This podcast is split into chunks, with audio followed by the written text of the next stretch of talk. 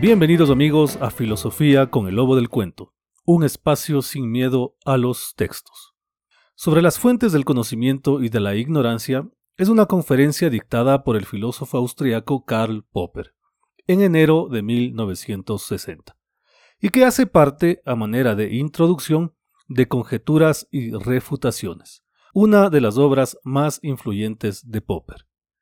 La cuestión de la verdad y su resistencia o disposición a ser revisada, el carácter temporal de las verdades científicas y la certeza de que el progreso del conocimiento solo es posible aprendiendo de nuestros errores son algunas de las ideas con las que nos encontraremos. Ya en las primeras líneas del prefacio escrito en 1962 para Conjeturas y Refutaciones, Karl Popper adelanta la idea central de su trabajo. Cito, los ensayos que componen este libro son variaciones de un tema simple, la tesis de que podemos aprender de nuestros errores. Fin de la cita.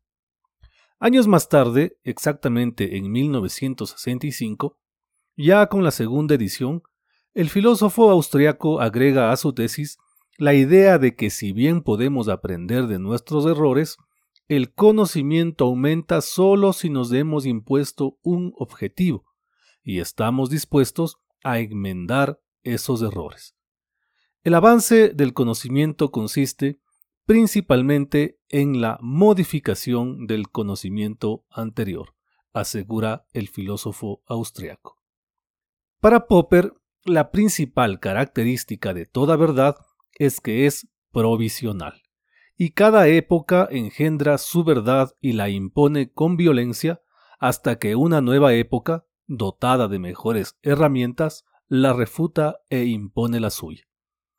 Esto sucede porque el conocimiento está compuesto por conjeturas, es decir, por presunciones, por soluciones tentativas, que pese a ser sometidas a la crítica, nunca llegan a ser verdades sin discusión. Es así que cada conjetura trae consigo su propia refutación. Esa es la forma en la que nos acercamos a la verdad. Esa condición de provisional que acompaña a la verdad debería librarnos de la vanidad, pues según nuestro filósofo, aunque sí es cierto que podemos incrementar el conocimiento, jamás llegaremos a saber, es decir, a conocer algo con certeza. Por lo tanto, tratar de imponer una verdad por medio de la violencia es un ejercicio tan estúpido como inútil. Abro comillas. En la búsqueda de la verdad, el mejor plan podría ser comenzar por la crítica de nuestras más caras creencias. Puede parecer un plan perverso, pero no será considerado así por quienes desean hallar la verdad y no la temen. En esta conferencia, el filósofo austriaco advierte que así como existen fuentes del conocimiento, existen también fuentes de la ignorancia. Y aunque su principal preocupación es convencernos de que no se equivoca al señalar la existencia de unas fuentes de la ignorancia, comienza por hacer una crítica, sobre todo, al empirismo de Bacon, basado en la observación, y al racionalismo de Descartes, basado en la intuición intelectual.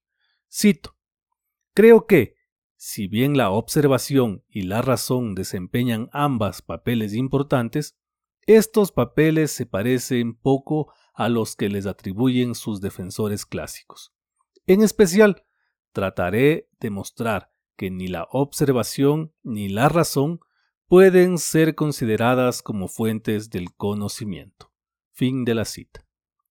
Y es que para Popper existe un sinnúmero de fuentes del conocimiento, pero todas sin autoridad alguna.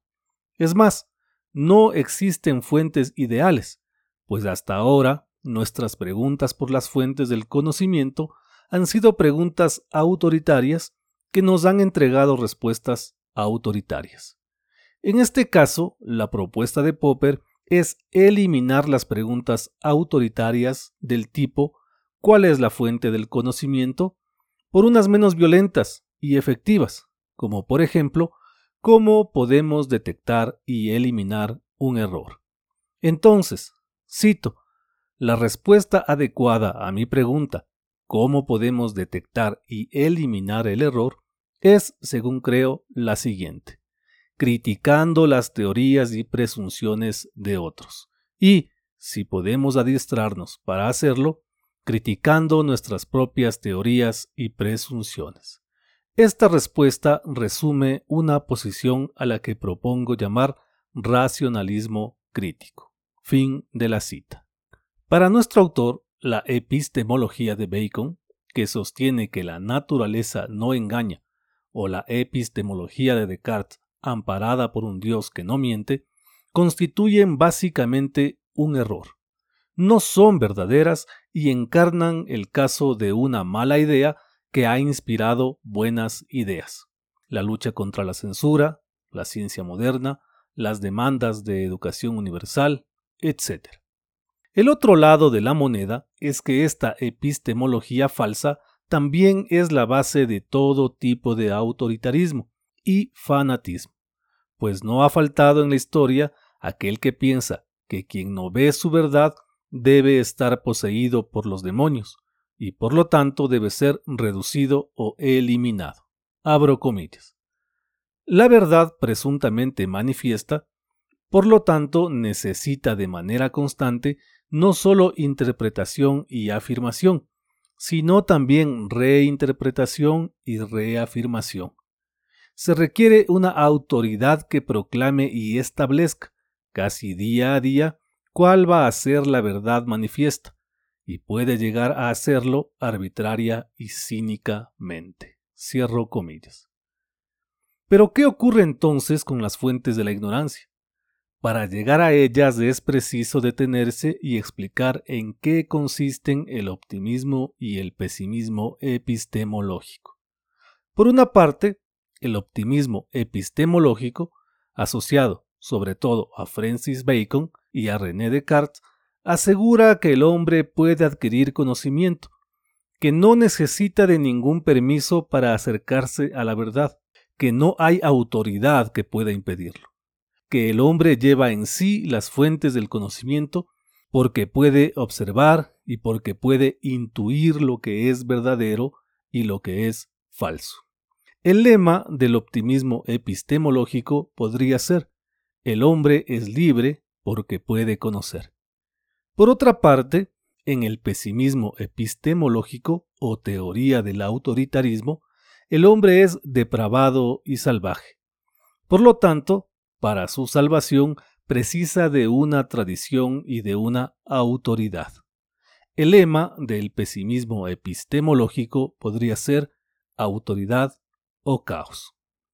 Y es dentro del optimismo epistemológico donde encontramos las fuentes de la ignorancia, pues dentro de la epistemología optimista se ubica la doctrina de la verdad manifiesta, que es el germen de la doctrina conspiracional de la ignorancia. Así, la verdad manifiesta es una concepción optimista que afirma que la verdad, si no se revela por sí misma, puede ser revelada por nosotros una vez que retiramos su velo, y de ahí en adelante no se requiere mayor discusión. Y como la verdad no necesita explicación, necesitamos explicar el error. Para la teoría conspiracional de la ignorancia, persistimos en nuestros errores aunque la verdad esté frente a nuestros ojos, principalmente porque no queremos verla, porque nuestros prejuicios o nuestra educación nos lo impiden, o porque fuerzas malignas conspiran para mantenernos lejos de esa verdad. Esos prejuicios y esos poderes son las fuentes de la ignorancia, nos dice Popper, y añade, cito, yo no sostengo que no haya habido nunca un grano de verdad en esa teoría conspiracional, pero, fundamentalmente, se trata de un mito, como lo es la teoría de la verdad manifiesta de la cual surgió, pues la simple verdad es que, a menudo, es difícil llegar a la verdad, y que, una vez encontrada, se la puede volver a perder fácilmente. Las creencias erróneas pueden tener un asombroso poder para sobrevivir durante miles de años, en franca oposición a la experiencia, y sin ayuda de ninguna conspiración. Fin de la cita.